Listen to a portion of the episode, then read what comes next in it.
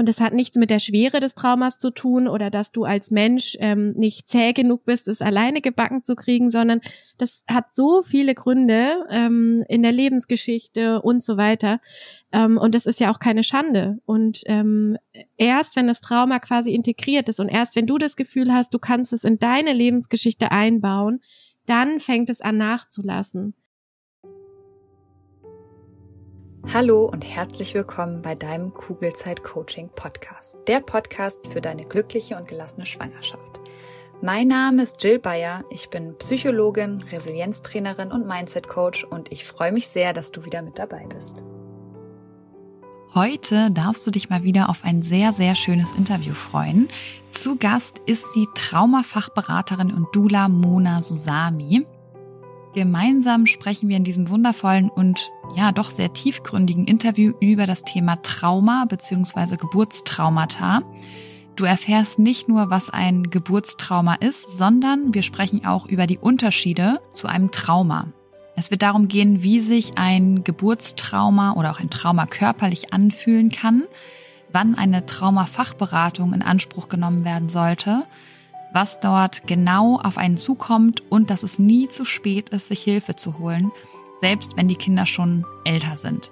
Weil wenn eins beim Thema Geburtstrauma nicht zutrifft, dann, dass Zeit alle Wunden heilt. Mona hat bei diesem Thema einen ganzheitlichen Ansatz, was ich sehr schön finde, und sie bedient den Verstand wie auch das Herz, und ich hoffe, dass du sehr viel für dich aus diesem Interview mitnimmst, ganz egal, ob du selbst eine traumatische Geburt erlebt hast oder dich einfach nur informieren möchtest, was ein Geburtstrauma überhaupt ist.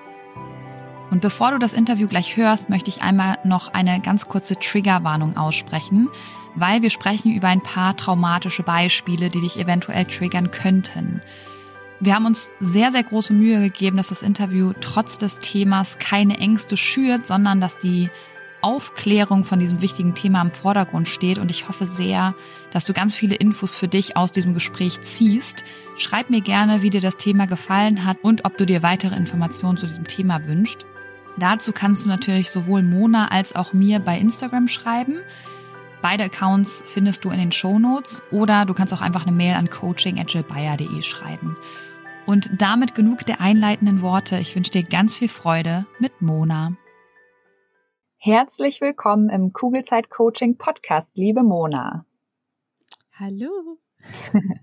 So schön, dass du heute hier bist und wir gemeinsam über das Thema Trauma beziehungsweise auch Geburtstraumata sprechen.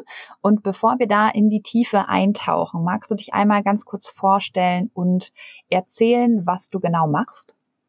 Ja, gern. Vielen Dank für die Einladung. Ähm, ja, also mein Namen kennst du jetzt schon.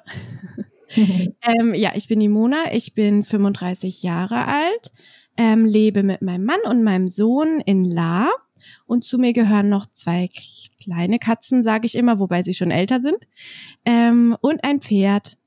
Und ähm, ja, soll ich noch kurz erzählen, wie ich zu der Arbeit gekommen bin, oder? Sehr gerne. Ja. Vor allen Dingen auch welche Arbeit. Genau. Ähm, ja, also Aktuell ähm, arbeite ich vor allem mit Frauen ähm, eben mit nach Geburtstrauma oder eben in der Folgeschwangerschaft. Und ähm, mein Ziel ist es mit meiner Arbeit, das so ein bisschen ganzheitlich zu gestalten. Und begonnen habe ich ähm, als Kinderkrankenschwester auf der frühgeborenen Intensivstation vor vielen Jahren, habe dann ähm, Achtsamkeitskurse für Menschen geleitet ähm, Traumabegleitung für Tiere habe ich gemacht durch die Trust-Technik und mache ich auch weiterhin. Und ähm, dann kam Corona, die Geburt meines Sohnes, die leider auch nicht so war, wie ich sie mir gewünscht habe.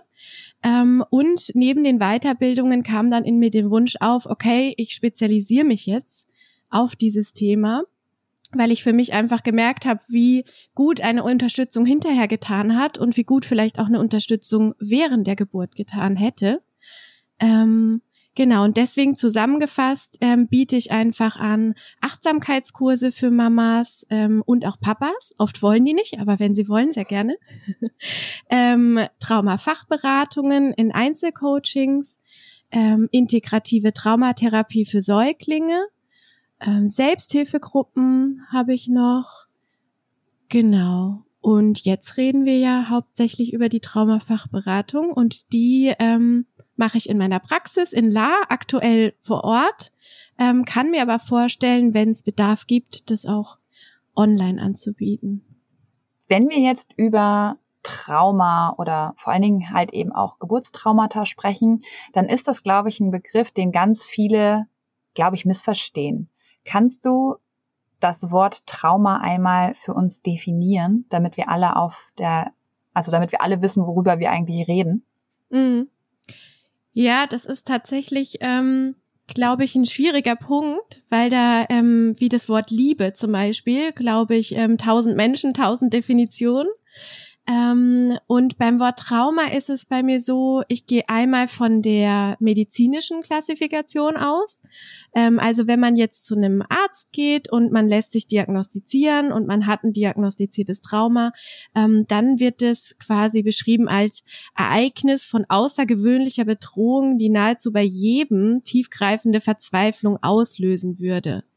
Ähm, und da denken wir oft natürlich an ähm, den plötzlichen Tod von einem nahestehenden Menschen, ähm, ein Kriegserlebnis, ähm, oder einfach schlimme Unfälle, Brand, also irgendwas, was mit deinem Leben oder der Leben von anderen zu tun hat.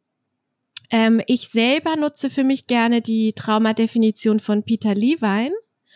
Ähm, und der sagt, man kann ein Trauma nie am Ereignis, sondern an der Reaktion der Betroffenen festmachen. Es war zu viel, zu schnell und zu plötzlich. Und das bringt für mich auch zum Thema Geburtstrauma einfach total auf den Punkt. Ähm, also ich sag so für mich, dass für mich ein Trauma ist, ähm, das ist ein Ereignis, bei dem die Person, die betroffen ist, also nur diese entscheidet quasi, ähm, selbst das Gefühl hat, dass ihr Leben nicht mehr so weitergehen kann wie bisher und irgendwie fühlt sich was zerbrochen an. Nicht mehr, nicht mehr richtig, nicht mehr an der richtigen Stelle.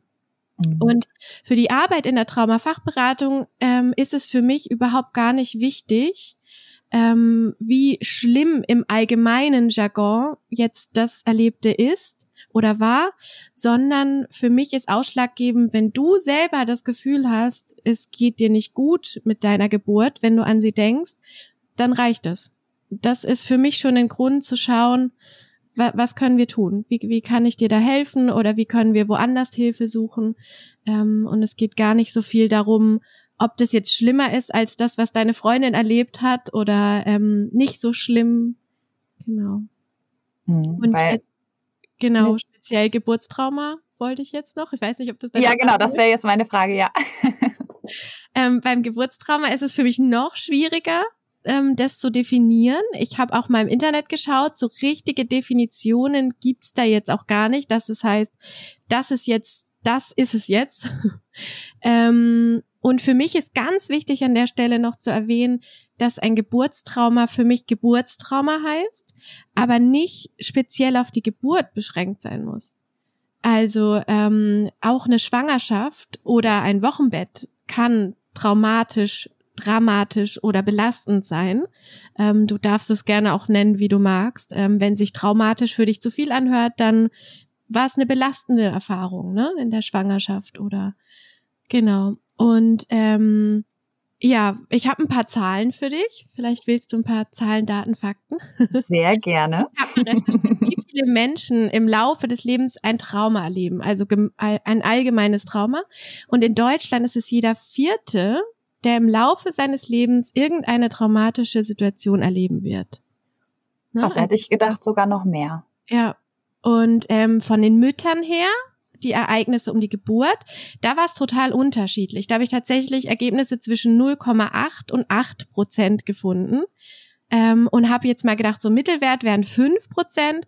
Und das sind eine von 20 Frauen, ähm, die gesagt haben, dass sie etwas als dramatisch erlebt haben. Ne? Da sind jetzt nicht diese Frauen dabei, die einfach still für sich ähm, das mit sich selbst ausgemacht haben. Und das ist, glaube ich, auch sehr, sehr häufig, dass wir als Frauen ähm, uns oft zusammennehmen und gerade um das Thema Geburt, ich glaube, das ist sehr schambesetzt und noch sehr ähm, zurückgezogenes Thema, dass man so für sich selbst mit sich selbst ausmacht. Und ähm, eine Gemeinsamkeit gibt's bei allen Erlebnissen. Ähm, es hat für mich immer was mit Verlust zu tun. Ähm, also wenn du eine dramatische Geburt erfahren hast, dann hast du irgendwas verloren auf dem Weg. Und es muss jetzt nicht sein Verlust eines Lebens. Also das können wir uns, glaube ich, alle vorstellen, dass ein Baby zu verlieren wirklich auch sehr dramatisch ist. Ähm, aber es kann auch einfach Verlust der Erfahrung sein oder ähm, Verlust des Wunsches, eine vaginale Geburt zu erleben und dann war es ein Kaiserschnitt oder der Geburtsort. Du wolltest daheim gebären und warst in der Klinik. Oder ähm, die erste Bondingzeit war nicht möglich, weil es dir oder deinem Kind nicht so gut ging. Ähm, also irgendwelche Momente, Erlebnisse, Erfahrungen, Wünsche, die du quasi auf dem Weg verloren hast. Allein mhm. das kann schon ähm, ein Grund sein, warum es dir damit nicht gut geht. Und dann würdest du auch schon von Trauma sprechen? Ich, ich würde sagen, dass es, ähm, ich sag immer nicht, es ist ein Geburtstrauma, weil ich einfach nicht ähm, therapiere und auch nicht diagnostiziere, ähm, sondern ich spreche dann eben von traumatisch erlebter Geburt. Und ich würde sagen, wenn du sagst, es war für dich ein Ereignis, was dich in deinem Leben irgendwie zerrüttet hat und was dich heute noch beschäftigt, dann war es für dich traumatisch erlebt. Ja. Mhm. Und dann könnte man zu einer Traumafachberatung gehen. Ja, genau. Mhm. Und ähm, beim Geburtstrauma kommt natürlich noch dazu, ähm, du hast irgendwas verloren, zum Beispiel auch die Kontrolle. Ne? Also die, du hast den Ärzten vertraut und die haben Dinge entschieden, die du im Normalzustand vielleicht nicht entschieden hättest. Ne? Weil unter der Geburt, wir sind für uns verantwortlich, für unser Baby, ähm, dann haben wir noch den Partner vielleicht dabei, dem es gerade auch nicht gut geht, versuchen irgendwie alles so zusammenzuhalten. Vielleicht hast du Schmerzen unter der Geburt oder zumindest hast du vielleicht irgendwelche Sorgen. Ähm, das beeinflusst natürlich dann das, was du erlebst und wie du entscheidest. Und eine Geburt ist ja auch sehr öffnend, ne? Also das Baby soll zur Welt kommen, es ist seelisch und körperlich, machst du dich weit und auf für dieses Kind und dann bist du natürlich sehr verletzlich, ne? Das heißt, alles, was passiert, trifft dich mitten ins Mark, weil du einfach, ja, dich einfach geöffnet hast. Und ähm, dann haben wir oft im Hintergrund nach der Geburt viele Angehörige und Freunde, die das gut meinen mit dir, die Gesellschaft allgemein, ähm, die dann aber schnell urteilt und dir erzählt, na, jetzt war es halt nicht so schlimm, ähm, jetzt kommst wieder auf die Beine, jetzt ist ja noch mal gut gegangen, hast, hätte ja viel schlimmer sein können. Ähm, und das führt natürlich dazu, dass wir uns dann hinterfragen und sagen, ja gut, stimmt, ist keiner gestorben. Ich war jetzt nicht irgendwie drei Wochen auf der Intensivstation. Ähm, genau. Und ähm, ja, wobei es halt viele Auswirkungen noch später haben kann. Also wenn du zum Beispiel im Wochenbett merkst, dass du mit dem Bonding Probleme hast oder ähm, dass in der Partnerschaft alles einfach noch schwieriger ist, weil jeder hat ja sein eigenes Erlebnis. Ne? Du hast es vielleicht ganz anders erlebt als dein Partner ähm, vielleicht hast du Stillprobleme, bist ein bisschen überfordert mit allem, zweifelst an dir. Ähm, dann kann das natürlich auch noch von dieser Geburt herrühren, die Gefühle, die du dann hast. Und ähm, möchte einmal noch an der Stelle erwähnen, dass das natürlich auch zu weitreichenderen Sachen führen kann. Also es kann dann sein, dass du in eine ähm, sogenannte peripartale Krise kommst, also eine psychische Krise rund um die Geburt. Also Depressionen können auftreten, Wochenbettdepressionen haben ja viele schon gehört. Ähm, Angststörungen können in Bezug auf dieses Kontrollverlust zum Beispiel vielleicht ähm, auftreten oder dein Baby war auf der ähm, Intensivstation und du hast da irgendwie dann Kontrollverlustgefühle ähm, und Ängste. Ähm, und in seltenen Fällen, eine von sieben Frauen ähm, erleidet auch eine Wochenbettpsychose. Also das sind alles Sachen, die können getrennt voneinander auftreten, aber natürlich auch in Folge eines ähm, ungelösten Geburtstraumas. Hm. Was würdest du denn sagen, wann sollten die Frauen denn im besten Falle zu einer Traumafachberatung gehen? Weil ich kann mir vorstellen, wenn man jetzt eine Geburt erlebt hat, die nicht so war, wie man sie gerne gehabt hätte. Dann kommt erstmal das Wochenbett, wo sowieso alles sehr hormonell bedingt ein großes Auf und Ab an Gefühlen ist. Wäre das die Zeit, um zu sagen, okay, am besten direkt zu einer Fachberatung oder sollte man erstmal ein bisschen Zeit vergehen lassen? Hm, das kommt ganz auf dich selbst an. Ähm, also ich habe Frauen, die kommen sechs Wochen nach der Geburt, so ja vier bis sechs, früher eigentlich nicht, ähm, die dann entweder in die Selbsthilfegruppe kommen oder in die Traumafachberatung. Ähm, und das sind eben Frauen, die für sich einfach merken, okay, irgendwie komme ich gerade überhaupt nicht klar und ähm, erkennen sich auch nicht wieder in der Situation. Und ähm, dann gibt's aber auch Frauen, die nach einem Jahr ähm, zu mir kommen, die einfach sagen, okay, das erste Babyjahr habe ich mir turbulent vorgestellt, aber irgendwie groovt sich da das doch nicht so ein, wie ich es mir gewünscht habe. Vielleicht stimmt da jetzt doch was nicht. Ähm, und wir hatten in der Selbsthilfegruppe auch eine Mama bei einem Termin dabei, ihr ähm, Kind ist vor acht Jahren geboren. Ähm, und ihre Worte waren, das fand ich so schön, sie wollte sich selbst nochmal beweisen, dass sie nicht alleine ist. Hm. Damals gab es einfach nicht diese Angebote hier in der Gegend und sie hat für sich gesagt, ich möchte einfach andere Mamas treffen, ich möchte mir selber beweisen, man hat so ein Alien-Gefühl. Also, ne, ich kann das ja selber nachvollziehen, ich war selber betroffen, du hast so das Gefühl, alle Frauen, die du triffst, ähm, jeder hat so im Griff und, und man selber kriegt es irgendwie gar nicht gebacken. Und deswegen, so, so wie du dich fühlst, einfach. Und ich finde es eigentlich auch total schlüssig, dass Frauen auch nach Jahren noch zu dir kommen, weil das Trauma hört ja nicht einfach auf da zu sein.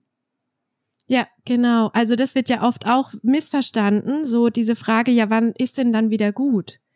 Ähm, bei einem Trauma zählt ein Satz nicht und das ist die Zeit halt alle Wunden.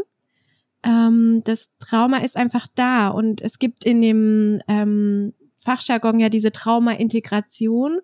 Das sind ja Dinge, die ich nicht mache. Ähm, aber ähm, es kommt immer drauf an, ob der Mensch dann viele, viele ähm, Geburts, ähm, belastende Geburtsereignisse kannst du lösen, indem du in eine Traumafachberatung, in eine Selbsthilfegruppe gehst, vielleicht irgendwas anderes noch machst, vielleicht was Kreatives. Ähm, und für manche Frauen reicht es nicht. Und es hat nichts mit der Schwere des Traumas zu tun oder dass du als Mensch ähm, nicht zäh genug bist, es alleine gebacken zu kriegen, sondern das hat so viele Gründe ähm, in der Lebensgeschichte und so weiter.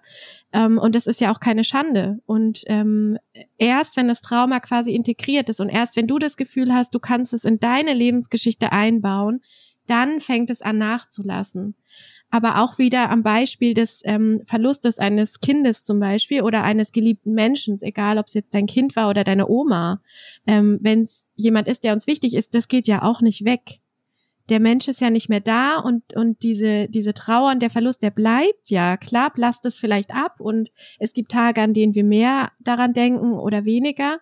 Aber es ist ja nicht so, naja, mein Opa ist jetzt zehn Jahre tot, ist ja jetzt wurscht, sondern ähm, ja, du vermisst ihn ja vielleicht trotzdem von Zeit zu Zeit. Und vielleicht mhm. kann man sich so ein bisschen vorstellen. Ist es denn so, dass, also so könnte ich mir das zumindest vorstellen, wenn ich jetzt eine traumatische Geburt erlebt habe, dann kann ich das ähm, im ersten Babyjahr, im zweiten vielleicht noch wegdrängen. Und wenn ich dann aber wieder schwanger bin und weiß, da kommt jetzt wieder eine Geburt auf mich zu, ist das so ein Moment, wo dann auch vermehrt Frauen zu dir kommen? Ja, also bisher noch nicht tatsächlich. Ähm, es liegt zum einen daran, dass ich die Praxis noch nicht so lange offen habe. Und zum anderen ist ja das, was du ansprichst, ist ja mein Ziel, das ganzheitlich zu betrachten. Und da kommt noch ein Berufsfeld hinzu, was ich vorhin gar nicht erwähnt habe in meiner Aufzählung, weil ich bin ja auch Dula. Und ähm, das wäre quasi der Ansatzpunkt, dass ich sage, okay, ich begleite jetzt eine Frau bei nach ihrem ersten Kind zum Beispiel. Oder eben, wie du beschrieben hast, sie hat es eigentlich so ganz gut im Griff gehabt, aber beim zweiten, mit der zweiten Schwangerschaft kommt es dann wieder hoch.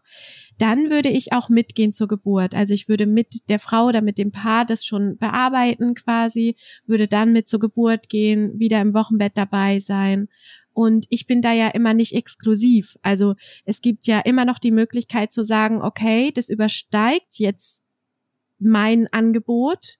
Ähm, dann habe ich ja ein Riesennetzwerk, um zu gucken, okay, wen können wir dazu holen. Ähm, das heißt ja nicht, dass wenn man sich an mich gewandt hat, dass ich dann sage, okay, und wir gehen es jetzt durch, egal wie, ähm, sondern man kann ja immer noch gucken, okay, an dem Punkt komme ich nicht weiter. Ich habe aber eine Idee, wie wäre denn dieser oder jener Vorschlag? Und dann ähm, schaut man einfach, wie man bestmöglich quasi dann die zweite Schwangerschaft und Geburt dann schön erleben kann. Hm. Ich weiß nicht, ob du die Frage so beantworten kannst, aber Zeigt sich Trauma oder Geburtstrauma auch körperlich? Also ich glaube schon. Ich habe da jetzt keine Zahlen, Daten, Fakten. ähm, aber ich würde sagen, dass du halt, ähm, wenn du was Schlimmes erlebst, kommt es halt drauf. Also es gibt so Symptome, glaube ich, die hat jeder oder die kann jeder nachvollziehen. Und dann gibt's, glaube ich, auch so ganz eigene Sachen, die in deinem Körper ablaufen, die dir vielleicht bekannt vorkommen. Und als Achtsamkeitstrainerin gucke ich immer so ein bisschen, ähm, fühl mal in dich rein. Wann hast du vielleicht schon mal so gefühlt, ne? Und dann, wie fühlen wir uns, wenn wir Angst haben? Wie fühlen wir uns, wenn wir uns alleingelassen fühlen, wenn wir ausgeliefert sind? Ähm, wie fühlt sich das an in deinem Körper? Ich weiß nicht, vielleicht hast du ja da jetzt eine Empfindung, wenn du so dran denkst. Du würdest da so liegen und hättest du das Gefühl, keiner ist da und das, das würde sich ja vielleicht eng anfühlen, mhm. wo auch immer in deinem Körper, ne? So nach Enge und ähm, hart, fest, ähm, Muskeln total verspannt. Ja. Genau, also so einfach nicht so schön. ähm, und ich glaube, dass das auch immer dann später nochmal auftreten kann. Und ähm, ich finde so, die Hutschnur ist nicht mehr so lang. Also die Frauen berichten auch im Wochenbett, ähm, es sind Dinge, die habe ich schon überwunden. Die klingen zwar nach mir, aber ich habe an mir gearbeitet und ich war nicht mehr so schnell wütend oder nicht mehr so schnell traurig. Und jetzt bei jeder Kleinigkeit gehe ich an die Decke. Ne? Das, das Wobei im Wochenbett finde ich, ist das, glaube ich, auch total normal. Ja, klar. Ab, auf einer gewissen Weise ist es, glaube ich, da ist ja alles irgendwie schräg. Ja, genau. Und deswegen ist es auch dieses, also diese sechs bis acht Wochen. Ich finde, da ist man sowieso in so einem, in Anführungsstrichen, Ausnahmezustand. Da muss man, glaube ich, auch seine Emotionen nicht ganz so ernst nehmen und Angst davor haben, dass das jetzt für immer so bleibt. Und ich glaube, so, wenn das Wochenbett vorbei ist, dann ist es sehr sinnvoll hinzuschauen, hat sich wirklich was verändert auf Dauer und dann da nochmal in die Tiefe zu gehen. Oder wie würdest du das sagen? Ja, ich denke, Angst davor haben sollte man sowieso nicht. Ähm, ich denke einfach, ähm, für mich ist es wichtig, dass man einfach mal davon gehört hat. Und ähm, niemand sollte sich jetzt hinstellen und sich ständig beobachten, ob das alles noch passt oder nicht, ähm, sondern es geht mehr darum, einfach ähm, da so ein Feingefühl dafür zu haben und ähm, ähm, auch vielleicht ein bisschen interessiert, sich selber zu beobachten. Wie bin ich denn? Was, was geht da gerade in mir ab? Woher könnte das kommen? Und das dann einfach auch mal so anzunehmen. Und wie du mhm. sagst, im Wochenbett, da ist alles irgendwie schräg und dann ähm, ja einfach zu beobachten und auch mal sein zu lassen. Also da mhm. darf man auch mal wütend sein und komisch sein und traurig sein und dann wieder glücklich und genau. Ich finde den Ansatz ganz schön, dass man sich selber einfach urteilsfrei im besten Falle beobachtet. Ja. Ja, ich finde, ich, also das ist was, was ich in der Achtsamkeit gelernt habe ähm, einfach ähm, das so als Art Spiel, als Art, ähm, ich schaue mal genauer hin, wer bin ich eigentlich und wie bin ich und ähm, ähm, was passiert zwischen diesem Ereignis und dann reagiere ich? Was, was ist dazwischen und wo spüre ich das eigentlich? Und äh, es ist total interessant. Also es ist unfassbar, wie man da ähm, Minuten füllen kann, in so einer Meditation zum Beispiel, ähm, mit einfach nur beobachten. Das ist hm. total interessant. Ja. Also wenn wir jetzt noch mal ganz kurz auf die Definition von Trauma schauen. Du hattest jetzt gesagt, es geht vor allem um diese subjektive, äh, dieses subjektive Empfinden. Bei mir zum Beispiel war es so, ich hatte zwei sehr schnelle Geburten, die gingen zweieinhalb Stunden und für mich war das genau richtig. Ich habe eine Freundin, die hatte eine Geburt, die ging zweieinhalb Stunden. Für die war das viel, viel, viel zu schnell. Das ist doch genau das, ne? wie ich etwas interpretiere. Und eine schnelle Geburt in dem Falle ist ja nichts katastrophal Schlimmes, wie man oft oder was man oft denkt, wenn man an Trauma denkt. Also dieses Gespür dafür zu bekommen, nur weil du eine schnelle Geburt hattest und du für dich war es zu schnell oder für dein Nervensystem war es zu schnell, dann ist das ein Trauma und dann darfst du daran arbeiten, wenn du das denn möchtest. Genau. Also mir, mir ist ganz wichtig zu verstehen, dass das eben nicht, keine Ahnung, eine Vergewaltigung ist oder durch einen Krieg hervorgerufen wurde, sondern wirklich deine Interpretation der Dinge, die mit dir passieren. Das ist das, wo man dann sagen kann, das ist ein Trauma oder das ist keins. Genau. Und es geht vor allem um keine Diagnose, weil ich persönlich kann ja nicht diagnostizieren und therapieren. Das heißt, wenn jetzt eine Frau kommt und sagt, ich war bei jemandem, ich war beim Psychiater, beim Psychologen, ich nehme vielleicht Medikamente und so weiter, ich warte auf einen Therapieplatz ähm, und ich möchte in der Zwischenzeit was tun. Das ist auch eine Möglichkeit. Ne? Dann würde ich mir eine Schweigepflichtentbindung nehmen, würde quasi mit dem Arzt nochmal direkt sprechen und könnte dann quasi helfen zu überbrücken.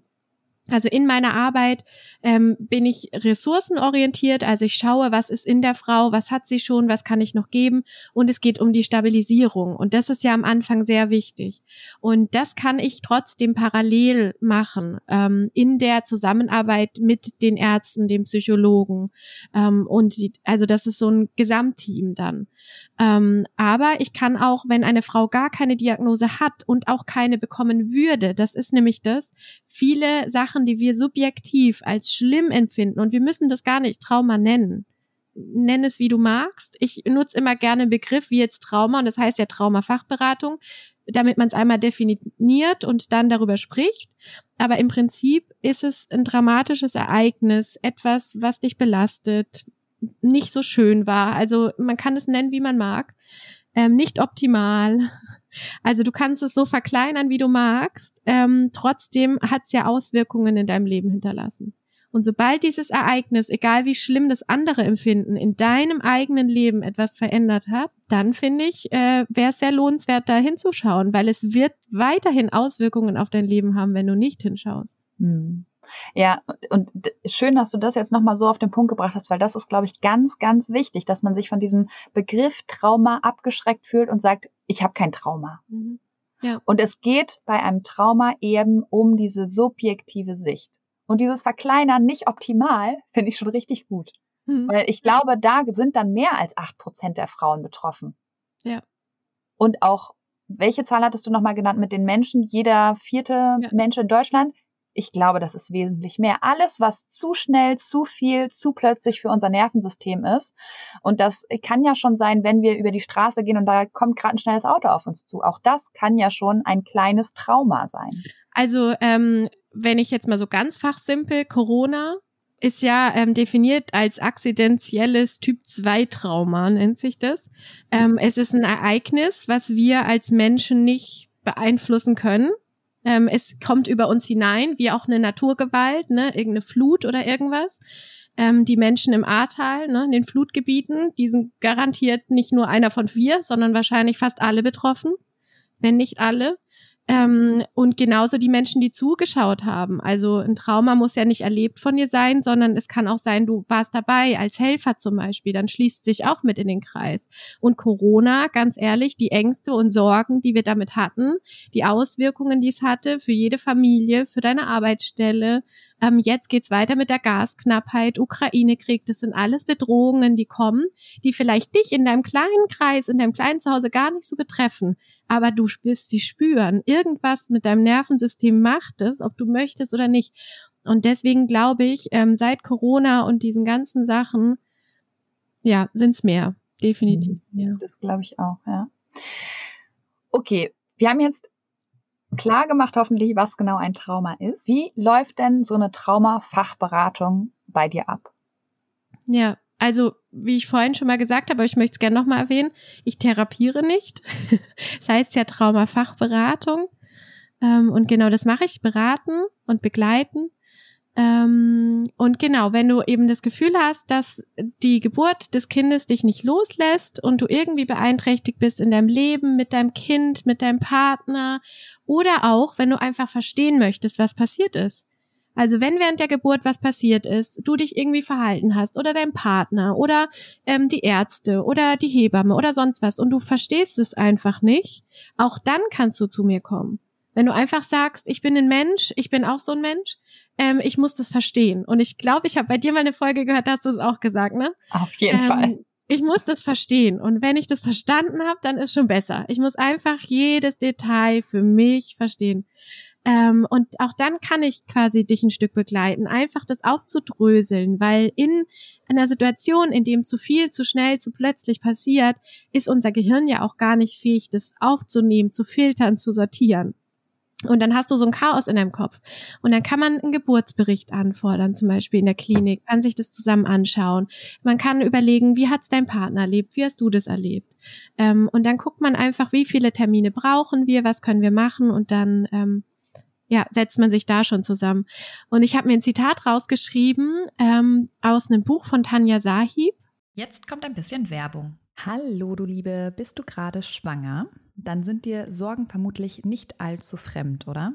Weil Sorgen in der Schwangerschaft kennen tatsächlich die meisten Frauen und oft suchen wir dann Sicherheit im Außen, egal ob durch den Frauenarzt, die Hebamme oder im schlimmsten Fall durch Google. Das Problem dabei ist, dass all diese gut gemeinten Ratschläge und Untersuchungen oft nur für kurze Zeit Entspannung bringen und die eigenen Sorgen leider viel zu schnell wieder da sind als gewollt. Und damit du langfristig zu einer inneren Ruhe kommst, habe ich mein erstes Buch Kugelrund und glücklich geschrieben. Das Buch ist kein simpler Ratgeber, sondern soll dich motivieren, dich mit deinen eigenen Gedanken auseinanderzusetzen, damit du so deinen Sorgen und Ängsten ihre Kraft nehmen kannst, weil das kannst nur du, das kann kein anderer. Und es geht vor allem eben darum, den Blick auf dich selbst zu richten und immer wieder zu reflektieren, ob dich deine aktuellen Gedanken darin unterstützen, eine entspannte Schwangerschaft zu erleben oder ob du dir gedanklich viel zu oft eine Zukunft vorstellst, die du so eigentlich gar nicht erleben möchtest. Oder aber ob du vielleicht eher gedanklich in der Vergangenheit feststeckst und eigentlich Dinge reproduzierst in deinem Kopf,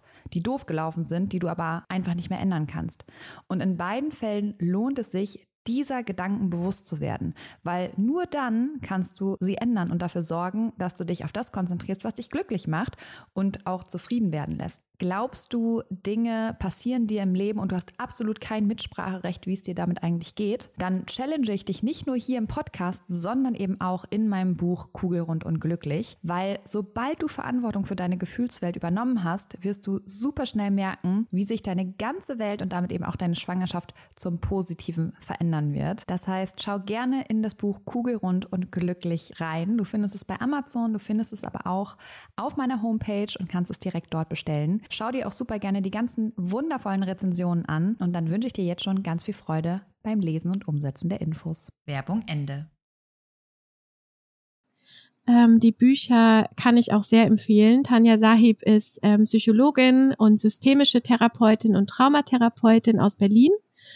Und bei ihr habe ich auch ähm, nach meinem Geburtserlebnis online, zum Glück wegen Corona, manchmal, ganz manchmal ist Corona auch toll gewesen, ähm, da konnte ich online in eine Selbsthilfegruppe von ihr gehen und ich habe alle drei Bücher von ihr und die Bücher allein sind schon so Selbsthilfebücher was ähm, Geburtstrauma angeht. Und ähm, sie hat quasi für mich erklärt sie in ihrem Zitat, was so die Traumafachberatung macht. Ähm, und in ihrem Buch steht, bevor ich es loslassen kann, muss es mich loslassen. Und bevor es mich loslässt, muss ich es verstanden haben. Hm. Und das bringt so für mich auf den Punkt. Ähm, wenn ich erkannt habe, was in meinem Körper passiert ist und vor allem auch, dass ich kein Alien bin und nicht alleine auf der Welt, sondern dass das ganz normal ist und da, dass es Gründe gibt, warum ich genauso handle, wie ich handle oder erlebe, was ich erlebe, ähm, Genau. Und die Beratungen sind eigentlich meistens vier Termine, ähm, aber das ist ganz individuell. Bisher waren vier Termine okay. Ähm, und im ersten Termin schauen wir einfach nochmal genau, was passiert ist während der Schwangerschaft oder während der Geburt oder während der Wochenbettzeit. Also was ist das, was dich beschäftigt? Was ist der Grund, warum du sagst, es lässt mich nicht los? Im zweiten Termin, das nennt man Psychoedukation, da schauen wir so ein bisschen, ähm, was ist eben passiert. Also ich habe da auch so ähm, lustige Schaubilder, an denen ich so ein bisschen erklären kann, ganz einfach und simpel, ähm, was passiert da im Gehirn, warum passiert es ähm, und was können wir jetzt auch eben verändern noch. Also es ist ja nicht in Stein gemeißelt. Das Gehirn ist ja super cool. Da kann man ja alles wieder ähm, hin und her bauen quasi. Ein, ein Hoch auf die Neuroplastizität. Ja, genau. Ich ähm, erzähle dann immer von verschiedenen Straßen und Landstraßen und Autobahnen und das kann alles genau wieder umbauen. ähm, und dann ist so das dritte Treffen ist dann wirklich so dieser Kern, wo wir gucken, ähm, das ist mehr so ressourcenorientiert und stabilisierend, wo es einfach drum, drum geht zu schauen, was hast du schon, was bringst du mit, was können wir noch ähm, in deinem Umfeld oder in dir aktivieren ähm, was du vielleicht vergessen hast oder noch gar nicht wusstest, dass du es hast. Ähm, und dann gibt's auch ein paar Übungen einfach, die man machen kann ähm, im Alltag, ähm, auf die du zurückgreifen kannst, wenn du sie mal brauchst, inklusive eben auch Notfallübungen. Also wenn du wirklich mal einen Moment hast, wo du sagst, boah, jetzt weiß ich gar nicht, ähm, dass wir nicht in unseren Gefühlen untergehen, sondern so ein bisschen noch Herrscher unserer eigenen Gefühle sind. Ähm, und im letzten Termin, das ist so ein bisschen Ausblick in die Zukunft und ähm, schauen, was es sonst noch Angebote gibt. Ähm, und ich dachte, wir machen das mal an einem kurzen Beispiel, dass man sich vielleicht so ein bisschen bildlich vorstellen kann. Ähm, das größte Thema ist tatsächlich Thema Wut. Ähm, viele Frauen kommen zu mir und sagen, ich bin wütend, ich weiß gar nicht warum, ich bin auf alles wütend. Seit der Geburt, ich bin auf die Schwestern wütend, auf das Krankenhaus, auf die Hebamme, auf die Ärzte, ich bin auf meinen Partner wütend, auf mich, auf mein Kind, auf das Erlebnis, ich bin einfach wütend. Ähm, und genau, wenn du dir jetzt vorstellst, dass du dich bei mir meldest, Jill, mhm. ähm, und dass du mir sagst, du hast irgendeine belastende Erfahrung erlebt rund um die Geburt und dann würden wir ein Vorgespräch machen äh, meistens über Zoom oder über eine andere Videoplattform, gern auch mit deinem Partner zusammen ähm, oder am Telefon oder persönlich. Das ist je nach ähm, eigenem Gefühl. Ähm, und dann klären wir erstmal deine Wünsche und deine Erwartungen. Also du würdest mir erzählen, was du dir vorstellst. Und wenn ich da schon merke, mh, hm, das kann ich nicht erfüllen, das ist nicht mein Aufgabengebiet, dann schauen wir eben, wo wir sonst hin können. Und sonst ist es, ich stelle mir immer so einen Blumenladen vor. Ich nehme dich dann so ein bisschen mit in den Blumenladen und sag dann so, okay, guck mal, ich habe hier Rosen, ich habe hier irgendwie Lilien, ich habe hier so ein bisschen Grünzeug. Ähm, bau dir doch deinen Blumenstrauß. Ähm, und ich habe ja außer der Tra Traumafachberatung noch viele andere Angebote. Und oft ist es so, dass die Frauen, und so ging es mir auch nach meiner Geburt, ähm, ist so eine 50-50-Mischung. Ja, verstehen wollen, aber stell dir mal vor, du verstehst, was passiert ist, und dann darfst du noch was fürs Herz und für die Seele haben. Ähm, also zum Beispiel ein Bindungsbad mit deinem Baby wo wir einfach nochmal ähm, dein Kind nochmal baden, zu dir auf die Brust legen, wo man einfach so dieses Gefühl, das, was du vermisst hast, was, was du das Gefühl hast, das hast du verloren, das erleben wir nochmal gemeinsam. Ähm, verschiedene Gespräche, Massagen, Rituale, also so, das sind so die Sachen fürs Herz. Und das gemeinsam ist oft ähm, wirklich schön. Und wenn du jetzt ähm, zu mir kommst in dem ersten Gespräch, dann erzählst du mir quasi von dem Punkt, wo alles noch in Ordnung war wo du das Gefühl hattest, da war es eigentlich okay, wir haben uns auf die Geburt gefreut, alles war super, bis heute quasi, dass ich so einen kurzum Überblick habe und dann überlegen wir uns, ob du jetzt für heute was Spezielles noch brauchst. Und ansonsten geht's eben dann zum nächsten Termin und da bereite ich mich dann vor, dass ich anhand deiner Geschichte dir eben erkläre, was passiert ist. Also nicht, hier haben wir ein Gehirn, da passiert das und das und dann musst du dir das selber zusammenbauen, sondern ich erkläre dir anhand deiner Wut, was quasi in deinem Gehirn oder in deinem Erleben passiert ist, dass du jetzt immer ähm, wütend bist. Da eine ganz kurze Frage. Glaubst du denn, dass Wut die eigentliche Emotion ist oder steckt da ganz oft Trauer dahinter? Das wäre jetzt meine Antwort gewesen. Ähm, auch von der Tanja Sahib, ein ganz cooler Satz. Ähm, ich habe auch zu ihr gesagt, alle Frauen haben geweint, gefühlt. Und da habe ich mich auch so alleine gefühlt. Ich war ständig wütend und alle haben geweint und ich konnte überhaupt nicht weinen. Ich war so wütend auf alles. Und dann hat Tanja Sahib zu mir gesagt, weißt du, Mona, Wut ist die Türsteherin der, der Trauer. Hm, oh, ich habe Gänsehaut. Und dann hat sie gesagt, lass die Wut raus, lass sie kommen, die hatten Sinn, aber warte mal ab, was danach kommt. Mhm. Und es war so, als ich einfach wütend war eine Zeit lang und es okay war, dass ich wütend war und nicht versucht habe, die Wut irgendwie beiseite zu schieben, war ich endlich traurig. Und es war wie so eine Erleichterung. Es war einfach so raus, alles weg.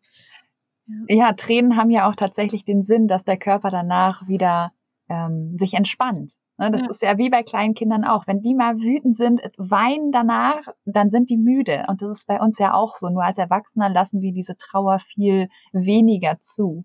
Ja, und, und vor allem die Wut. Trauer geht ja noch. Aber Wut ist ja was, was ja vor allem bei Frauen, glaube ich. Ich glaube, es kommt drauf an. Entweder du bist als Frau eher traurig oder aber du versteckst dich hinter der Wut. Und ich bin da eher wie du. Ich verstecke mich auch hinter der Wut, bis mir das jetzt vor ein paar Monaten klar geworden ist, dass Wut, ja, wie du gesagt hast, ist meine Türsteherin, weil für mich Trauer ganz viel mit ähm, Schwäche zu tun hat. Dummerweise. Ja, bei mir ist es auch so, wenn ich traurig bin, brauche ich Zeit für die Trauer. Also mhm. ich habe da, ich brauche dann wirklich für mich Zeit. Dann öffnet sich irgendwas in mir. Dann brauche ich Zeit, um das zu reflektieren, ähm, um das da sein zu lassen, aber dann auch wieder zu verpacken. Und mit Kind, das hört sich jetzt doof an, das ist so mein größtes Learning eben. Da habe ich manchmal keine Zeit für diese Phase und dann stecke ich sie leider oft weg. Mhm. Ähm, und dann merke ich aber, wenn ich dann wie so ein Rumpelstießchen durch die Wohnung polter, okay, jetzt muss ich mal wieder schauen, was ist eigentlich mein Problem jetzt gerade? Und ich finde, also dieses Zeitthema habe ich für mich so gelöst, das ist ein Prioritätending. Also entweder ich mhm. priorisiere mich hoch mhm. oder nicht. Und wenn ja. ich mich nicht hoch priorisiere, dann habe ich auch keine Zeit. Ja, das stimmt schon, ja, ja, ja. Und ich finde, gerade als Mama, das ist so mein Hintertürchen, dass ich sage, ich muss mir die Zeit nehmen, weil wenn ich mich hoch priorisiere, geht's allen um mich herum und vor allem eben meinen Kindern auch besser, weil ich dann nicht die Wütende bin, die hier durch die Gegend rennt, sondern ich mir Zeit genommen habe, zu verstehen, was los ist, Trauer zugelassen habe und dann kann ich auch wieder ganz anders mit meinen Kindern umgehen oder mit meinem Mann, wie auch immer. Ja, das ist auch so ein Thema, was ich hatte. Ich hatte oft so dieses Gefühl, ich bin doch Achtsamkeitstrainerin und vor dem Kind hat's doch auch geklappt. Warum zur Hölle funktioniert es jetzt nicht? Und das ist auch was, was ich mitgeben kann an alle, die das erlebt haben. Es dauert natürlich seine Zeit. Ne? Es ist etwas passiert, das hat uns aus dem Ruder geworfen. Ähm, dann kommt noch das Baby hinzu. Ähm, ganz anders als bei anderen dramatischen Erlebnissen. Ne? Du hast einen Unfall mit deinem Mann und dann seid ihr in der Klinik oder du hast ein gebrochenes Bein oder wie auch immer. Dann gehst du in Reha, dann kommst du wieder raus. Ähm, gut, ne, so.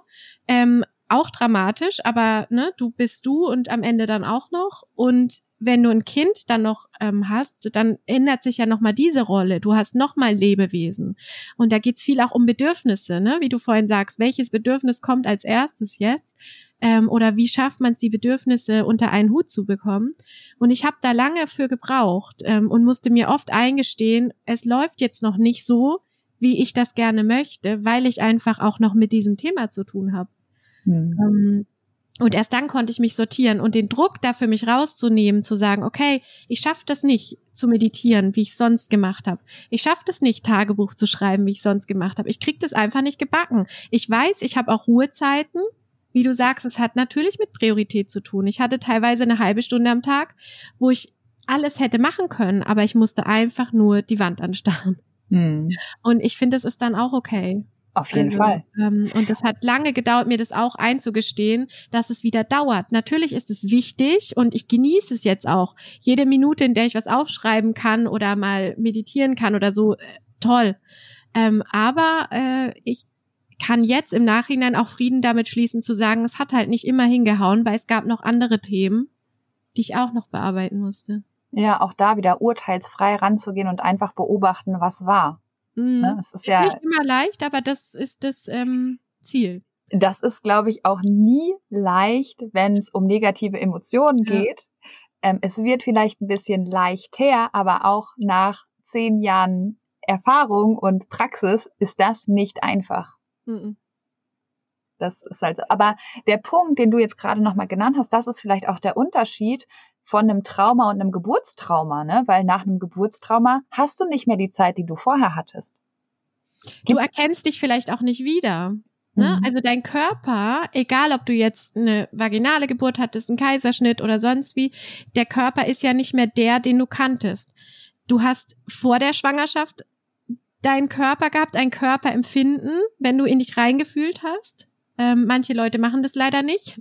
Aber mhm. wenn du ihn nicht reingefühlt hast, ähm, an alle Schwangeren, ihr könnt jetzt in euch reinfühlen mal, wie fühlt sich so mein Körper an als schwangere Frau, ne? Wie, wie, wo atme ich? Ähm, ja, einfach mal in, in euch fühlen. Das ist total spannend. Und dann nach der Geburt. Ähm, und das ist so ein Riesenunterschied von vor der Schwangerschaft, in der Schwangerschaft und nach einer Geburt, wie ich mich als mich fühle. Ähm, und allein das ist ja schon mal ein Riesenunterschied. Und dann kommt da natürlich noch das Menschlein hinzu und die neue Rollenverteilung in der Partnerschaft und so weiter und die Heilung natürlich, die dein Körper braucht. Das sind ja alles Sachen, die dann ja noch on top kommen. Aber allein dieses Körpergefühl war für mich erstmal, also ich hatte letztendlich einen Kaiserschnitt ähm, und es war für mich, ich hatte wirklich das Gefühl, ich bin irgendwie durchgeschnitten, also abgeschnitten von mir selbst. Hm. Ja. Genau. Was hast du dann gemacht, um die Verbindung wiederherzustellen oder für dich zu heilen quasi? Ähm, ich hatte diese Selbsthilfegruppe Termine und auch erstmal dieses Verstehen hatte ich durch meine ähm, Weiterbildung. Ich war da schon in der Traumafachberater Weiterbildung. Das heißt, ich konnte mir das so zusammenklamüstern. Ähm, und dann hatte ich auch diese Herzensgeschichten. Also ich hatte dann selber eine Dula und spannenderweise hatte ich vor der Geburt noch nie von einer Dula gehört. Und erst durch meine Geburt habe ich danach, also meine Hebamme hat mich dann auf die Idee gebracht. Ähm, wir hatten eine Hausgeburtshebamme, weil wir eigentlich eine Hausgeburt geplant hatten. Ähm, und die hat dann zu mir gesagt, ich habe wirklich nicht so viel Zeit für dich, aber ich habe das Gefühl, du hast da irgendwie noch ein bisschen Bedarf äh, ruf doch mal ähm, die Noloen heißt sie, ruf doch mal die Noloen an, die ist Dula, die kann dir bestimmt helfen. Ähm, und es war total schön. Wir haben dann auch ein Bindungsbad gemacht. Ich hatte Probleme mit dem Stillen, weil Stillen ist ja auch was mit Öffnen und Fließen und Ruhe. Und bei mir war einfach Stress. Ich habe zugemacht. Ich wollte auch nicht spüren in dem Moment. Und es floss einfach nicht so, wie ich wollte und dieses Abpumpen war für mich in dieser Situation auch zu viel. Aber mir das einzugestehen und Frieden damit zu schließen, ich kann mein Kind auch mit Flasche stillen. Ich habe es probiert, ich weiß, es ist das Beste für mein Kind, aber jetzt gerade ist es nicht, es funktioniert nicht. Und da hat sie einen super Abschluss für mich gebracht. Ähm, mit der Narbe, sie hatte da überhaupt keine Berührungsängste, ähm, hat die für mich massiert, hat mir ähm, viele mit so einem Rebozo-Tuch, das ist so ein mexikanisches Tuch, so schließende Massagen gegeben. Ähm, wir haben das Bindungsbad gemacht, wir haben Gespräche geführt, viel kreative Arbeit gemacht. Also ich habe ein Fotoalbum gestaltet äh, zu dem Thema und ähm, sie hat mir eins gestaltet und ja, es waren viele, viele Herzensdinge. Schön. Das genau. klingt total schön. Ja. Wenn wir nochmal zurückgehen auf die Traumafachberatung, ich Hattest du da alle Schritte genannt?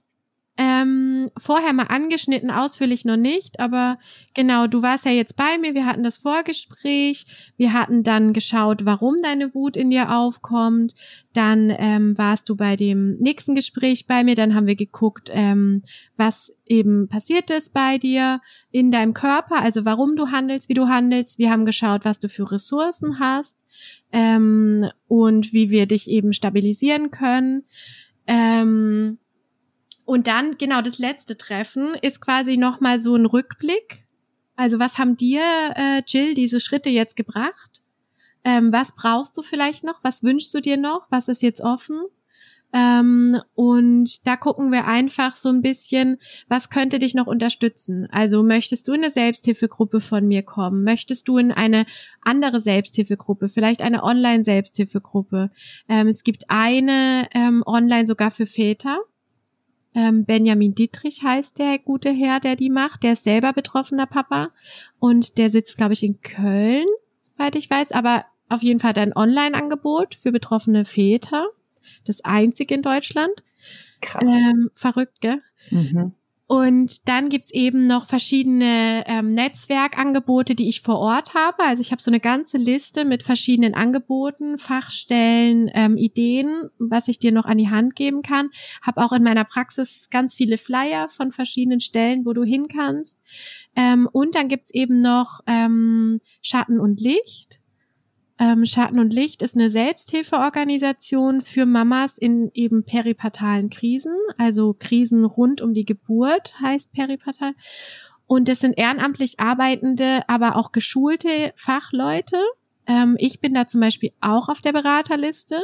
Und dann kannst du da online dir eine Liste rausdrucken, wo alle Fachleute draufstehen, Postleitzahlen sortiert, aber Du kannst auch jemanden in Berlin anrufen, wenn du magst. Da steht eine Telefonnummer dabei und diese Beratungen sind kostenlos. Hm. Dann gibt's eben auch diese Selbsthilfegruppen. Da kannst du nach deiner Postleitzahl am besten gucken, außer du möchtest bis ans andere Ende von Deutschland fahren. Und da kannst du dann auch dich melden und ähm, genau eine Selbsthilfegruppe äh, finden, an der du teilnehmen magst. Und dann gibt's noch ganz viele andere bundesweite Projekte. Zum Beispiel gibt's das Hilfetelefon. Weiß nicht, ob du das kennst. Ähm, da kann man auch anrufen. Das ist ähm, ein Projekt von Motherhood e.V. und ähm, ISPPM. Das ist auch ein Verein, der sich um äh, rund um Geburten und ähm, Psychologie dreht. Ähm, und da kann man anrufen, da hat man auch Beraterinnen, die mit einem über die Geburt sprechen. Und es gibt seit neuestem eine App von der, ähm, ich mache jetzt gleich Werbung, äh, Techniker Krankenkasse, ähm, unbezahlte Werbung. Ähm, und die heißt Mamli. Ähm, und die hilft auch schon in der Schwangerschaft zu begleiten und Stress zu erkennen und gibt schon Übungen an die Hand. Die finde ich auch total gut. Die habe ich mir runtergeladen und angeschaut. Ähm, Genau, und da gucken wir einfach so ein bisschen, was hat's dir gebracht, wo stehst du jetzt, was hat sich schon in dir verändert und was brauchst du für den Rest deines Weges. Ähm, und was ich auch immer mitgebe, ist nochmal den Gedanken an den ersten Geburtstag. Hm. Ähm, der erste Geburtstag kann was sein, was eben nochmal dich zurückwirft in die Zeit, nicht nur der Tag, sondern auch die Wochen davor, ähm, wenn es was war, was du in der Schwangerschaft erlebt hast. Also alles, was quasi ein Jahr später ist, erinnert dich vielleicht entweder durch Facebook oder deine Bilder-App oder einfach, weil du an ein Datum denkst oder wie auch immer, erinnert dich an das, was war und kann nochmal in dir was auslösen. Und ähm, darauf bereite ich einfach vor, dass die Mama ähm, gewappnet ist und einfach schon mal weiß, was, was auf sie zukommen kann und wie sie damit umgehen kann. Und das sind immer noch mal Momente, wo man sich gerne noch mal eben bei mir oder einen dieser Hilfestellen noch mal melden kann. Hm, ganz, ganz wichtiger Punkt. Ja, weil gerade die Geburtstage sind so emotional, ne? Auch wenn man, wenn man ähm, Positives erlebt hat oder eben vor allen Dingen wahrscheinlich gerade auch Negatives. Und ich finde, meine Kleine ist jetzt zwei geworden auch nach zwei Jahren ist das Ganze noch sehr emotional. Und ich wette auch nach drei oder vier Jahren. Und wer weiß, wie es ist, wenn das Kind dann 18 wird. Weil ich finde, das ist dann auch immer noch mal so ein, ja, so ein Flashback, ne, wie es war. Ja. Und das ist auch ein Unterschied zu einem normalen Trauma, würde ich sagen, ne?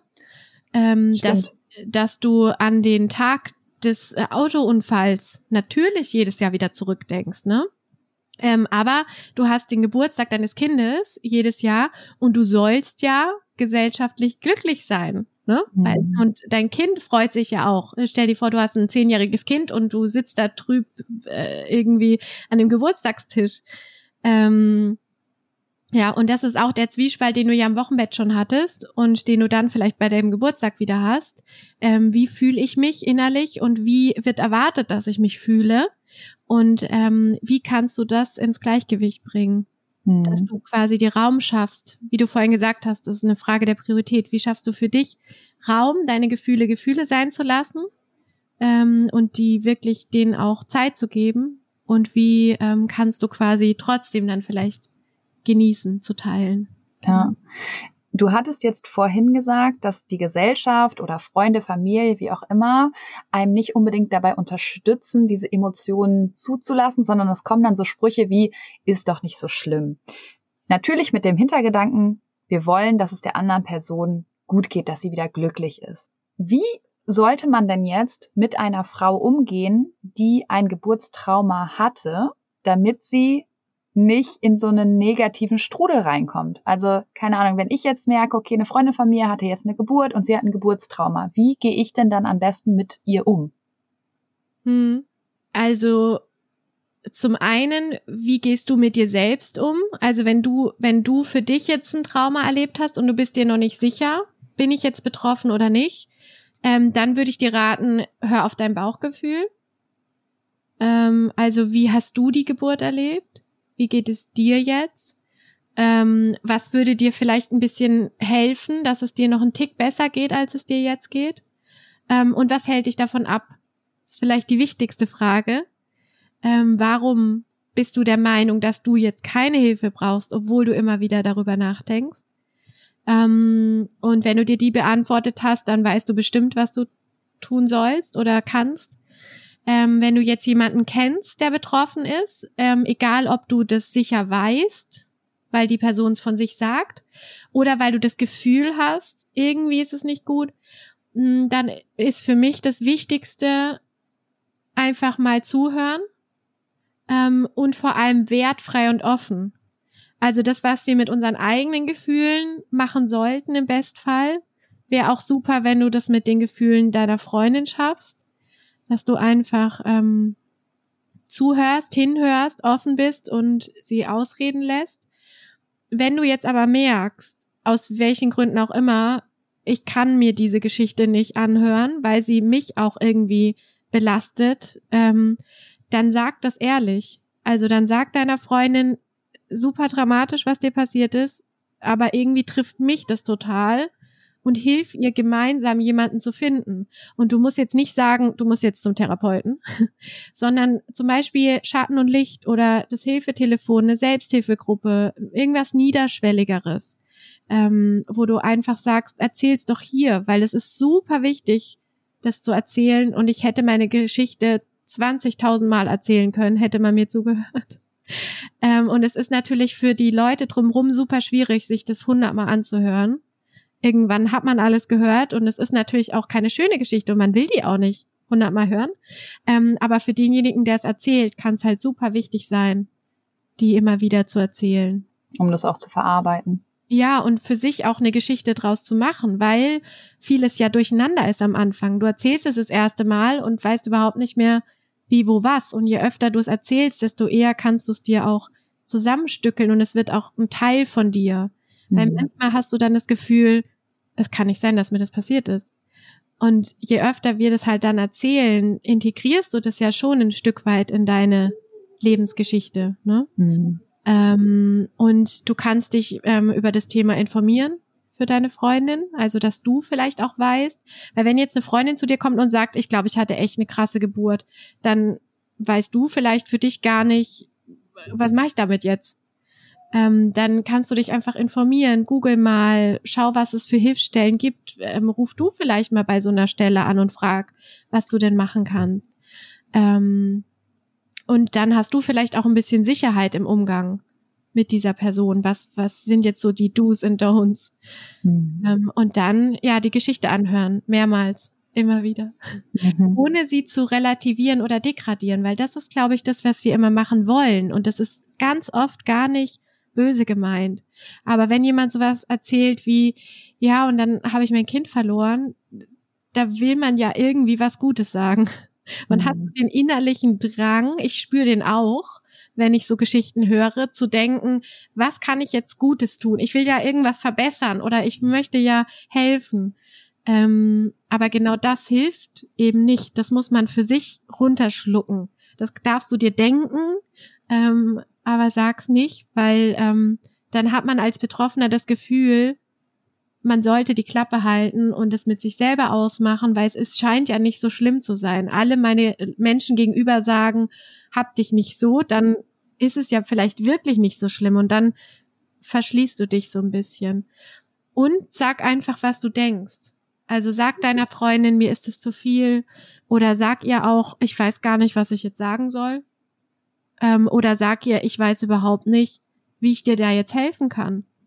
Mhm. Und oft hat man in dem ganzen Chaos, das man selber hat, eine Idee. Also ich hätte dir tausend Sachen sagen können, die du mir hättest tun können. Nicht, es geht nicht darum, als Freundin ihr Erlebnis wegzumachen, das kannst du nicht. Du musst als Freundin nicht machen, dass es ihr tausendmal besser geht, sondern ich finde, deine Aufgabe als Freundin ist es, für sie da zu sein und ihr mit dem hier und jetzt das abzunehmen, was du abnehmen kannst. Und es sind so Sachen, das hört sich simpel an, wie eben mal das Kind abzunehmen, wenn sie das möchte. Viele Frauen, ich wollte mein Kind gar nicht abgeben. Durch diese Erfahrung des dieser Trennung des Kindes war ich am Anfang wie eine Glucke und wollte den Kleinen gar nicht abgeben. Dann nimm ihn nicht. Wenn du das spürst, dann mach was anderes. Also was steht an? Sie muss essen, sie muss sich frisch machen, sie muss vielleicht die Wäsche waschen oder irgendwas. Nimm ihr das ab ähm, hör ihr zu, geh mit ihr spazieren, also was auch immer sie braucht. Hm. Schön. Ja.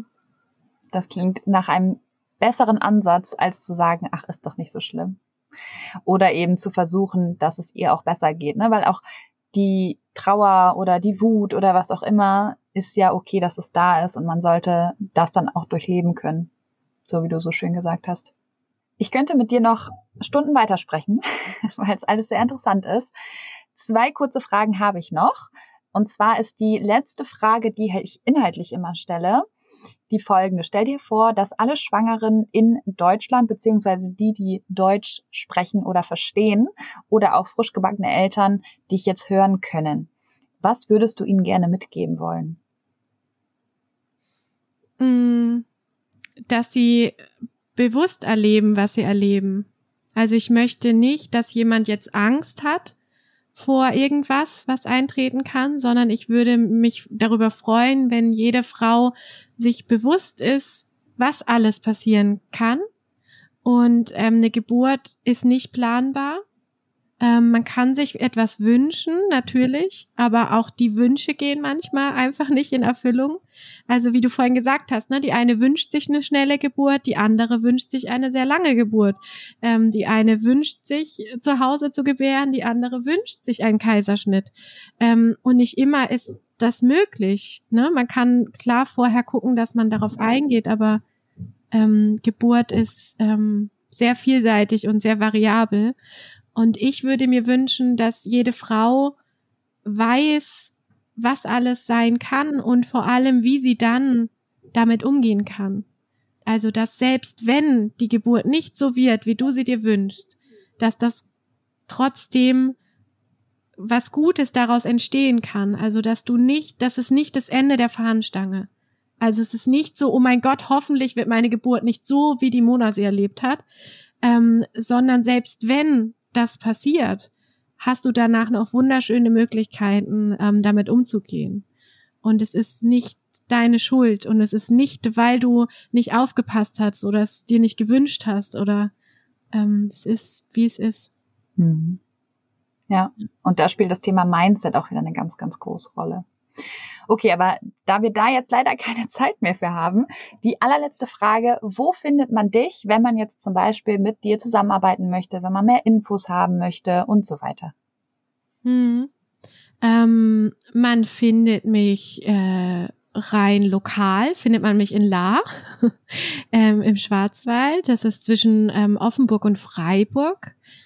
Ähm, dann ähm, äh, online-technisch findet man mich auf meiner Website www.mindfulmona.de.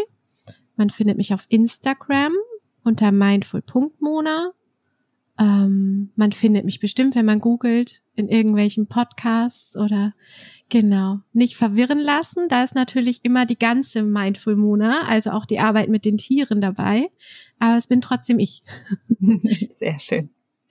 Liebe Mona, danke für dieses wundervolle Gespräch. Es hat mir sehr viel Spaß gemacht und ähm, ich mochte den Tiefgang, den wir hatten. Vielen Dank. Danke für deine Fragen und danke für die Einladung. Hat Spaß gemacht. Sehr schön. Hab einen schönen Tag. Danke, dass du dir diese Folge angehört hast und dir die Zeit nimmst, in dich selbst zu investieren, um besser mit Stress und deinen Sorgen und Ängsten umzugehen. Wenn dir der Podcast gefällt, dann würde ich mich sehr über eine Bewertung oder eine kurze Rezension bei iTunes freuen, damit noch mehr Schwangere von den Infos hier profitieren können und dadurch eben eine wirklich gelassene und glückliche Schwangerschaft erleben können. Falls du Kugelzeit Coaching noch nicht abonniert hast, kannst du das natürlich auch sehr gerne tun, weil auch damit hilfst du mir, noch mehr Schwangere zu erreichen. Und wenn du eine Freundin hast, die gerade schwanger ist oder gerne schwanger werden möchte, dann freue ich mich natürlich umso mehr, wenn du ihr von diesem Podcast erzählst und ihn weiterempfiehlst. Wenn du generell mehr über meine Workshops, Coachings oder auch über mich erfahren möchtest, dann schau gerne bei meiner Homepage unter kugelzeitcoaching.de oder bei Instagram vorbei. Und wenn du schon mal bei Instagram bist, dann schreib mir doch sehr gerne, wie dir die aktuelle Folge gefallen hat. Was nimmst du für dich mit? Und wenn du weitere Themen hast, die hier im Podcast besprochen werden sollen, melde dich auch sehr gerne, damit ich weiß, was dich wirklich interessiert. Wenn du magst, hören wir uns nächste Woche wieder. Bis dahin auf ein schönes Bauchgefühl. Ich glaube an dich und du solltest es auch tun. Deine Jill.